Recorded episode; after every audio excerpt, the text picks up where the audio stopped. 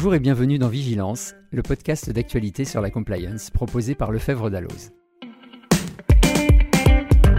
Je suis Stéphane Odana et je suis accompagné par Véronique Rébier et Anne-Laure Pasquet.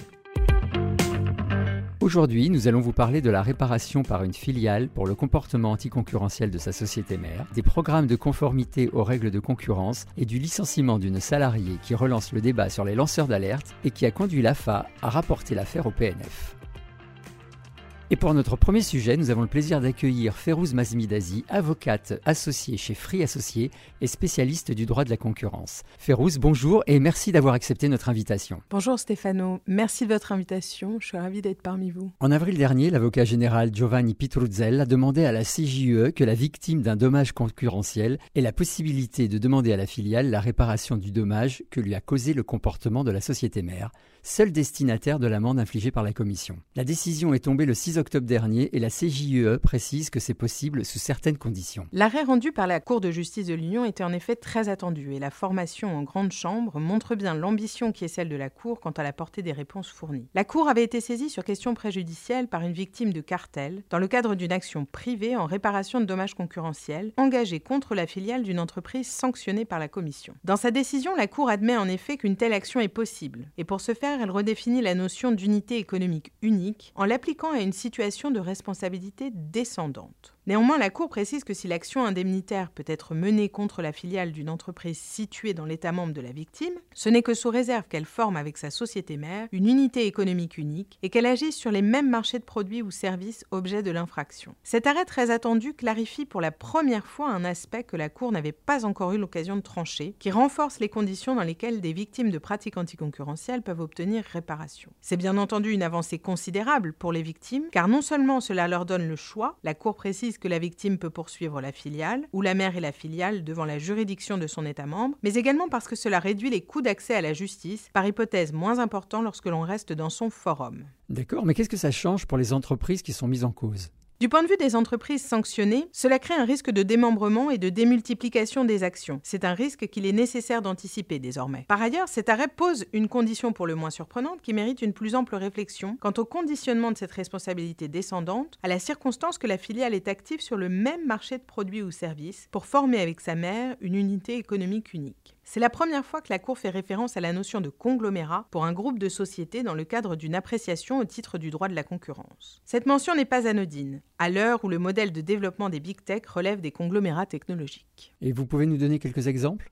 À titre d'exemple, si Google était sanctionné pour une pratique anticoncurrentielle et qu'une victime française souhaitait obtenir réparation de ce dommage concurrentiel causé par la pratique de Google, il ne pourrait pas se retourner vers la filiale française de Google si cette filiale n'avait pas la même activité que euh, la société mère qui a été l'objet des sanctions de la Commission ou de l'autorité française de la concurrence. Donc ça a des implications très concrètes sur l'étendue des possibilités des victimes de pratiques anticoncurrentielles d'obtenir réparation lorsqu'elles font face à des conglomérats technologiques ou non. Merci Férouz, c'était très intéressant. On va maintenant parler des programmes de conformité aux règles de concurrence avec Véronica. Oui Stéphano. La semaine dernière, l'autorité de la concurrence a soumis à consultation son nouveau document cadre sur les programmes de conformité. Objectif, offrir aux entreprises un recueil de bonnes pratiques pour qu'elles puissent construire des programmes efficaces et qu'elles les fassent vivre au fil du temps. Dix ans après la publication de son premier document cadre, retiré en 2017, l'autorité souhaite marquer le coup sur le sujet qui lui tient à cœur et qui prend de l'ampleur. Mais pourquoi alors se doter d'un programme de conformité aux règles de concurrence si aucune loi ne l'impose? D'abord, car mieux vaut prévenir que guérir. C'est le cas pour tous les programmes de conformité. Ils contribuent à prévenir les risques de sanctions financières et d'attente à la réputation de l'entreprise. N'oublions pas que les sanctions au droit de la concurrence sont importantes, pouvant aller jusqu'à 10% du chiffre d'affaires mondial de l'entreprise, sans compter les éventuels dommages et intérêts que peuvent réclamer les victimes. Et les personnes physiques ne sont pas non plus à l'abri. Au-delà d'une amende, elles risquent jusqu'à 4 ans d'emprisonnement pour leur implication dans des pratiques anticoncurrentielles. En clair, il y a tout à gagner à éviter les infractions. Et si malgré tout une infraction a lieu, quel bénéfice offre le programme de conformité? Est-ce que par exemple on pourrait imaginer une réduction d'amende? Alors non, la mise en œuvre d'un programme de conformité ne justifie pas un allègement des sanctions. Mais il y a un mais non négligeable. Le programme peut servir à détecter de façon précoce des pratiques anticoncurrentielles concurrentielle et par conséquent, il offre la possibilité de bénéficier de la procédure de clémence qui, elle, donne le droit d'obtenir l'immunité ou la réduction d'amende. Et comment se construit un programme de conformité? Sur ce point, l'autorité donne un certain nombre de précisions. Une chose importante est à retenir. Le programme ne doit pas seulement informer de la teneur des règles et de la nécessité de les respecter, mais il doit être efficace et diffuser une véritable culture de respect des normes au sein de l'entreprise. C'est un projet sur mesure qui a vocation à s'adapter aux évolutions du cadre législatif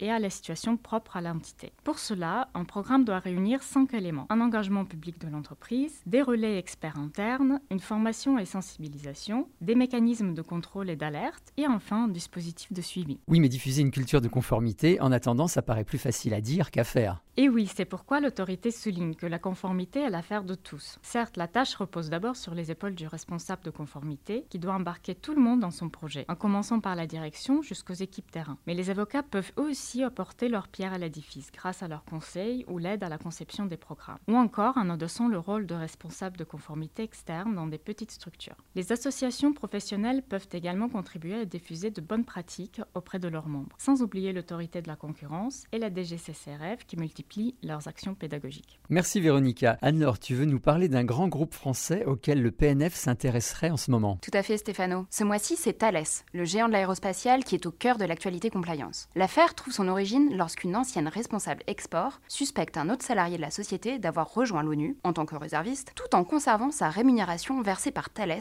sans en avoir informé l'organisation. Il aurait demandé au géant de l'aérospatiale une indemnité financière, je cite, en contrepartie des informations utiles au business de Thales qu'il apporterait une fois en poste. Ayant un doute sur l'existence de faits susceptibles de caractériser une infraction de corruption, la responsable export en a informé sa hiérarchie. Mais à la suite de ces signalements, l'alerte a été classée sans suite par Thales et la salariée a fini par être licenciée. Cette dernière a donc contesté le bien fondé de son licenciement devant les juridictions compétentes. Elle s'est pourtant vue débouter de ses recours devant le Conseil des prud'hommes dans un premier temps, puis devant la Cour d'appel de Versailles par un arrêt du 16 septembre dernier. Dans les deux décisions, bien que la qualité de lanceur d'alerte et la bonne foi de la salariée aient été reconnues, les juridictions ont estimé que le licenciement trouvait son origine dans les différends graves et persistants qui existaient entre la salariée et son management, et non dans l'alerte elle-même. Ces décisions ont fait grand bruit dans le milieu de la compliance. En effet, elles apparaissent comme assez contestables au vu de la nécessité d'assurer une protection juridique efficace aux lanceurs d'alerte. En outre, l'Agence anticorruption a signalé la situation au PNF. Le parquet a annoncé avoir ouvert en décembre 2020 une enquête sur Thales